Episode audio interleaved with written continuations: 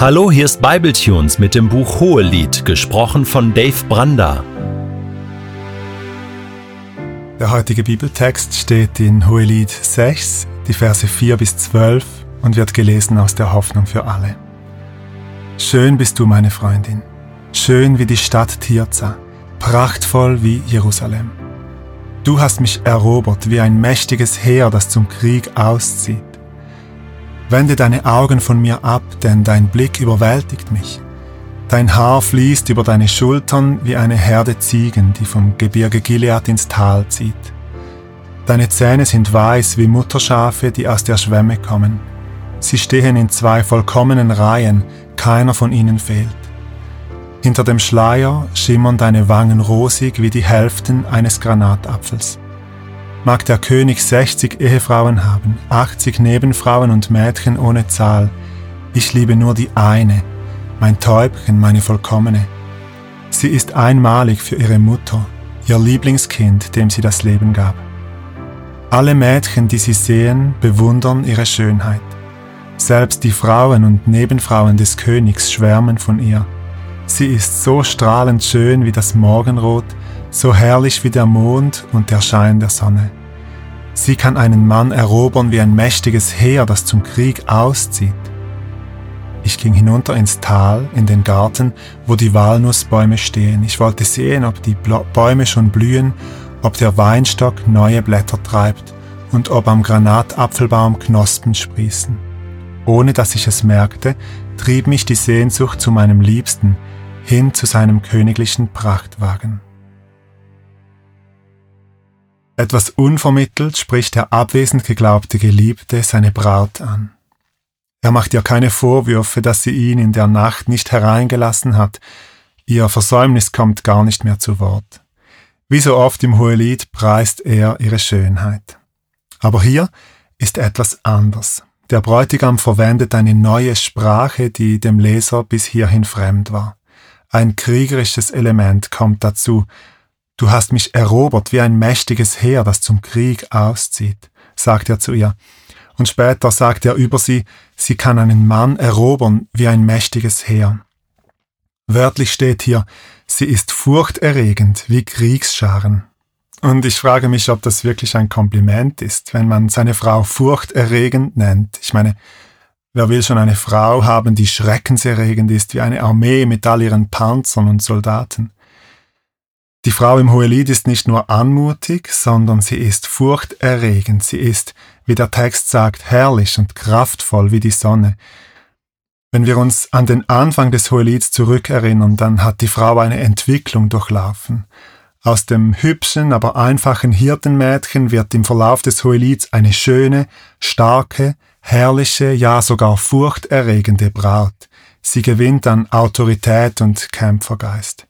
Sie ist schön gefährlich geworden oder gefährlich schön. Dieses Bild einer gefährlichen Braut erinnert mich an die Braut Christi, an die Gemeinde. Wir sind im Idealfall auch beides, schön und gefährlich. Und ich meine nicht gefährlich gegenüber Menschen, aber hast du dir das schon mal überlegt? Dieselbe Gemeinde, die im Neuen Testament als eine wunderschöne Braut beschrieben wird, wird in Epheser 6 in eine schwere, glänzende Waffenrüstung eingekleidet. Paulus schreibt, werdet stark, weil ihr mit dem Herrn verbunden seid. Lasst euch mit seiner Macht und Stärke erfüllen, greift zu all den Waffen, die Gott für euch bereithält, zieht seine Rüstung an. Dann könnt ihr alle heimtückischen Anschläge des Teufels abwehren. Und dann zählt Paulus die Rüstungsteile und die Waffen auf, der Gürtel der Wahrheit, der Brustpanzer der Gerechtigkeit, die Schuhe der Bereitschaft, das Evangelium des Friedens zu verkünden, der Schild des Glaubens, der Helm des Heils und das Schwert des Geistes, das Wort Gottes. Und ich stelle sie mir so vor, diese Braut, die Gemeinde, wie sie in Vollmontur dasteht. Das ist schön gefährlich.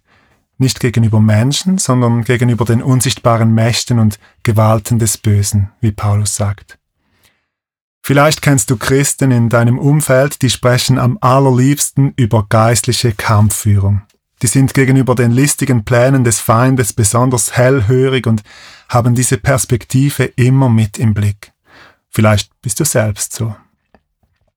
Oder du kennst Christen, die betonen ganz stark die Liebe und die Intimität mit Gott. Die könnten stundenlang einfach im Worship verweilen und die Welt um sich herum komplett vergessen und in der Gegenwart Gottes aufgehen. Vielleicht bist du selbst so. Wir müssen das Kämpferische und das Intime, das Furchterregende und das Anmutige nicht gegeneinander ausspielen. Die Braut im Hohelied ist zärtlich und sie ist kämpferisch, sie ist verliebt und sie ist furchterregend, sie ist anmutig und sie ist herrlich, sie ist schön und sie ist gefährlich. Ich habe die Vermutung, dass Intimität mit Gott und geistliche Kampfführung viel näher zueinander gehören, als wir es vielleicht denken. Vielleicht sind Anmut und Gefährlichkeit zwei Ausdrucksweisen derselben Eigenschaft. Ich glaube, dass unsere Autorität gerade aus der Liebe zu Gott und unserer Nähe zu ihm wächst. Für den Bräutigam im Hohelied sind die beiden Eigenschaften der Braut kein Widerspruch. Für ihn ist die, die Gefährlichkeit der Braut oder dieses, dieses Herrliche gerade eine Ausdrucksform ihrer Schönheit. Die Finsternis hat vor lauwarmen Christen keine Angst. Aber wenn wir in unsere Identität als Kinder und als Geliebte Gottes hineinfinden und beginnen aus dieser Identität heraus zu leben, dann werden wir, ich sag's mal so, für den Feind gefährlich. Wenn das Licht Gottes in uns so hell aufleuchtet wie die Sonne, dann weicht die Finsternis zurück.